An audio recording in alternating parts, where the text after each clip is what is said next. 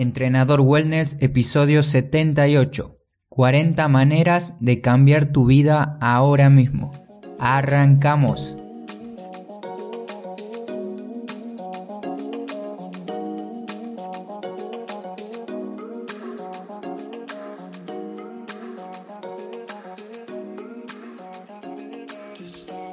Muy buenos días para todos. Hoy es viernes 6 de septiembre y estamos en uno de los meses que más me gusta porque en mi ciudad donde yo vivía, en Tucumán, se torna de distintos colores debido a los árboles y flores que se encuentran en las calles y en cada una de las casas.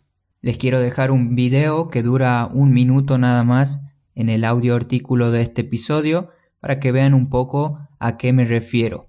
Bienvenidas y bienvenidos a Entrenador Wellness, un podcast donde vas a aprender realmente sobre entrenamiento, alimentación y lo fácil que es generar hábitos saludables para obtener la vida que te mereces. Y me estaba olvidando otro de los motivos por los cuales me gusta septiembre, es porque el 29 de septiembre es mi cumpleaños. Antes no me gustaba para nada festejarlo, pero ahora lo veo de otra manera y cada vez que se acerca me emociono y quiero planear algo nuevo para hacer alguna reunión, algún encuentro con amigos o ya voy a ver, ya voy a ir publicando que se me ocurre este año. Y como último mensaje antes de empezar el episodio de hoy, les quiero contar que cuando llegue al episodio número 100 voy a hacer un sorteo que seguro les gustará mucho para todos los oyentes, así que si eres nuevo y recién acabas de llegar aquí, te recomiendo que te suscribas en la plataforma de podcast que te encuentres porque ya queda muy poco para el episodio número 100.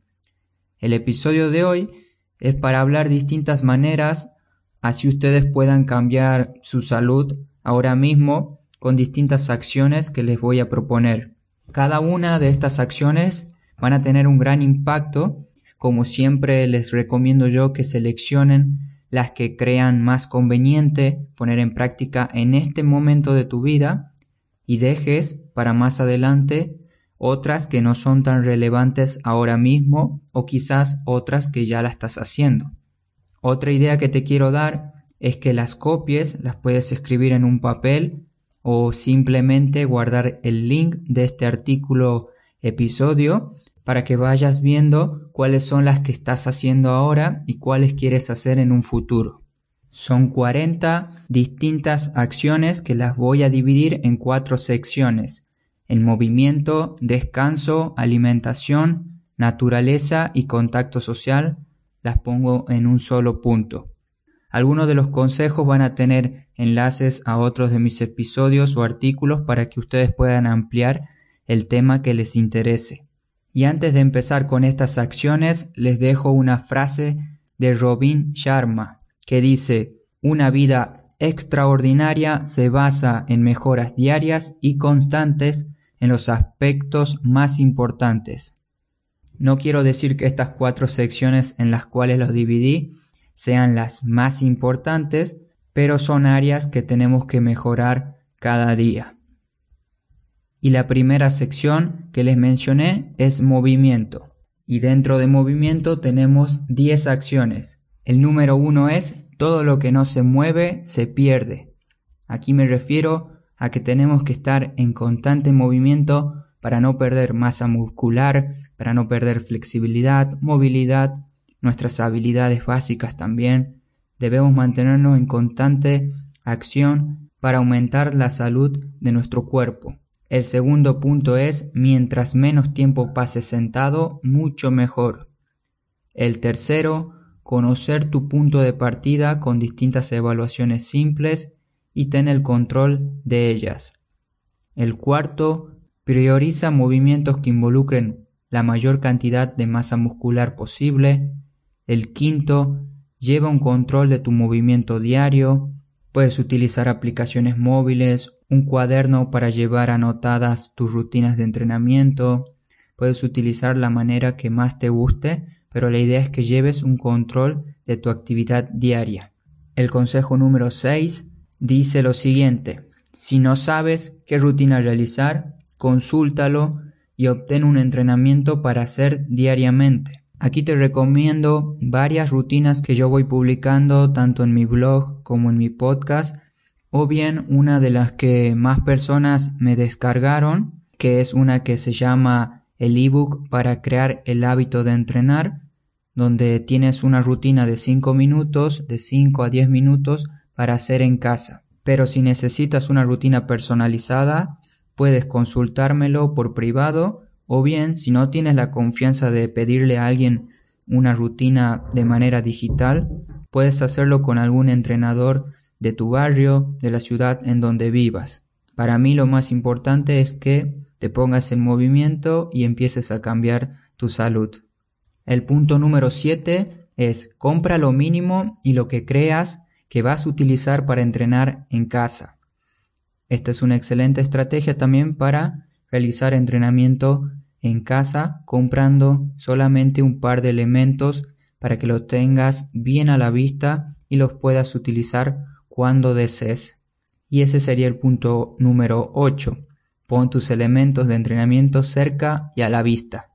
El punto número 9 es tener siempre un plan B cuando no puedas realizar tu entrenamiento diario. Por ejemplo, si realizas un entrenamiento en grupo los días martes y jueves y un día martes no puedes asistir al entrenamiento, no te quedes con los brazos cruzados sin hacer nada Intenta buscar alguna alternativa para realizar un entrenamiento en casa, sal a caminar al parque, sal a correr con, con tu pareja, haz alguna actividad para tener como la alternativa, como te mencioné recién, un plan B en el caso de que no puedas asistir a tu entrenamiento diario.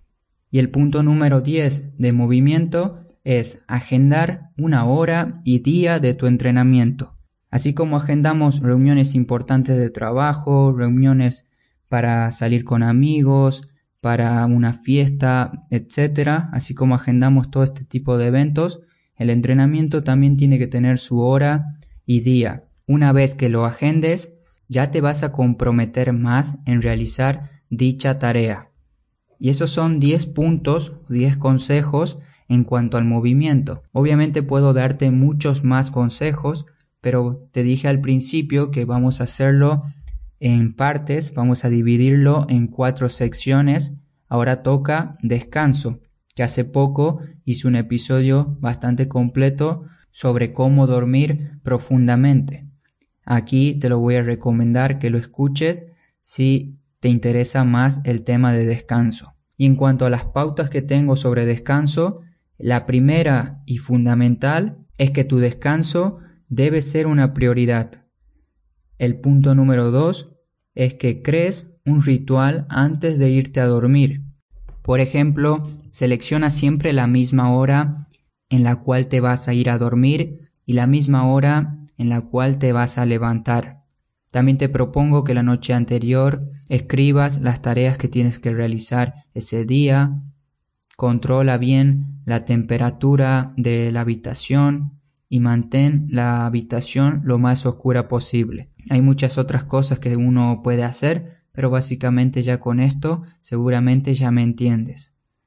El punto número 3 es que elimines por completo el estrés y tensión con distintos ejercicios, técnicas de respiración o meditaciones simples. También te propongo que reduzcas la luz artificial como mínimo dos horas antes de irte a dormir esto incluye celular y computadoras. El punto número 5. Antes de dormir, recuerda escribir tu propósito u objetivo del día siguiente. Es fundamental esto porque muchas veces nos vamos a dormir y nos levantamos al otro día un poco perdidos y vamos haciendo lo que nos toca en el momento en el que estamos. Es mucho mejor tener distintas tareas o un objetivo principal ese día para que no estemos tan perdidos. El número 6 es que intentes exponerte al sol la mayor cantidad de piel posible cada día y especialmente por la mañana. El punto número 7 es que tengas una mañana diferente cada día. El punto número 8 te recomiendo que te des aunque sea uno o dos minutos de silencio por la mañana cuando te levantes. El punto número 9 es uno que yo ya hacía muchos años atrás y ahora lo quiero retomar de nuevo, que es escribir en un diario. Y llegamos al punto número 10 de la parte de descanso y te explico que cuando escuches el sonido de la alarma o cuando te levantes es hora de moverse y que las sábanas no te ganen la batalla. Es hora de comenzar el día. Llegamos a la sección de alimentación y vamos por 10 consejos para que puedas mejorar en esta área. El primer punto es que utilices platos más pequeños. ¿Por qué te digo esto? Es que muchas veces cuando nosotros comemos algo, comemos lo que nos pongan al frente de nosotros. Si es un plato grande, terminamos ese plato. Si es un plato pequeño, también lo terminamos. Sin importar la cantidad de la porción que nos pusieron. Por eso te recomiendo que utilices unos platos más pequeños para que termines comiendo de manera inconsciente sin pensarlo tanto, un poco menos. El punto número 2 es que evites comprar alimentos que sabes que no son saludables. Es mejor evitarlos y no tenerlos en casa. El punto número 3 es que hagas un seguimiento de tu alimentación. Ya hablamos de esto con un diario de alimentación de manera digital o en formato de papel como a vos más te guste, eliges la manera, eliges la alternativa y haces un seguimiento de tu alimentación. El punto número 4 es que utilices una aplicación para ver la cantidad de caloría que estás consumiendo. Esto no es imprescindible, pero es muy bueno para tener un control al principio. Una vez que ya seamos un poquito más profesionales en esto, ya no va a hacer tanta falta hacer un control de nuestras calorías. O en otros casos también pasa que ya nos volvemos tan expertos en esto de contar calorías que lo manejamos de una u otra manera. El punto número 5 es que armes tu propio menú semanal en un cuaderno o digitalmente en lugar de estar pensando cada día qué es lo que tienes que cocinar hoy. Y es algo que yo estoy haciendo últimamente. Si me sigues en Instagram vas a ver que los domingos ahora serán domingos de cocina intensa. El domingo pasado nos tardamos con mi novia entre 2 a 3 horas en preparar toda la comida de la semana. Y utilicé básicamente un calendario semanal que te lo voy a dejar de regalo, que es un PDF que ahí puedes descargarlo y ahí puedes anotar la comida de cada día. Abajo tienes una sección de notas y una sección de compra, de los productos que tienes que comprar y de alguna nota que quieras realizar.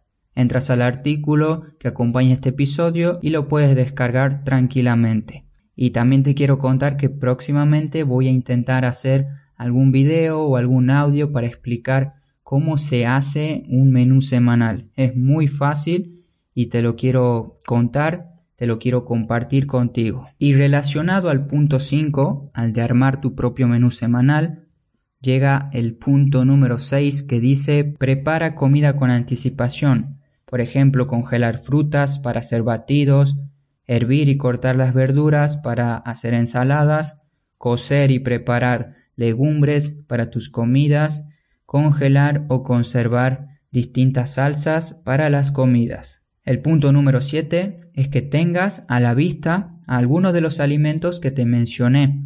Por ejemplo, en el tema de frutas, a mí me gusta mucho tener a la vista uvas, bananas, manzanas, para yo comerlas cuando voy de camino a trabajar al parque a dar mis entrenamientos, para comer en el camino, o bien para comer como snack cuando estoy trabajando en casa.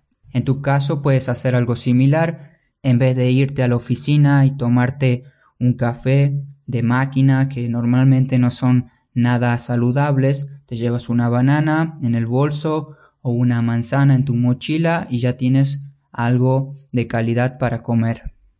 También te propongo que tengas una botella en tu cocina bien a la mano para cuando necesites hidratarte. Y el punto número 8 dice cocina ordenada y limpia. No sé ustedes, pero hay algo que a mí me gusta mucho que es tener siempre la cocina en perfecto orden, para que cuando yo vaya a utilizarla no me genere ninguna sensación de estrés tener que limpiar lo que voy a preparar y además lo que ya se encuentre sucio. El punto número 9 es unos buenos hábitos de alimentación son fundamentales para mantener y aumentar nuestra masa muscular, como también para disminuir tejido graso y prevenir enfermedades. Y por último, el punto número 10 dice prioriza comida real. Comida real sería todo lo que siempre hemos consumido de manera natural, como ser frutas, verduras, legumbres, cereales 100% integrales o de grano entero, carne sin procesar en la menor cantidad posible, frutos secos, tubérculos, huevos, leche fresca, lácteos de calidad, hierbas, especias y semillas, café e infusiones. Todo este tipo de comidas y también evitando los productos insanos de las grandes industrias. Y por último llegamos a naturaleza y contacto social. Para no extender tanto este episodio, ya que quería que sea un poco más rápido, más dinámico que lo habitual, divido esta última sección en cinco consejos sobre naturaleza y cinco para el contacto social. Pero no quiero que me malinterpretes, ya que estos son iguales o quizás en algunos casos más importantes que los anteriores. El primero es salta y da un chapuzón en la naturaleza. Para los que son más afortunados y tienen el mar cerca pueden ir sin problema cuando deseen. Y para otros, como por ejemplo yo, que vivo alejado del mar, nos podemos conformar con ir a algún río o algún lago. El punto número dos es más exposición al frío.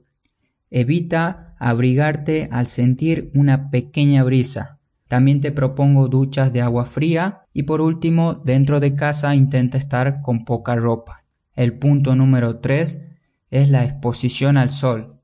Si escuchaste este mensaje que te voy a mencionar que dice la exposición al sol es perjudicial para nuestra salud, seguro el mensaje que te voy a dar ahora quizás te confunda y quieras buscar más información al respecto. El problema no es el sol, el verdadero problema es el exceso.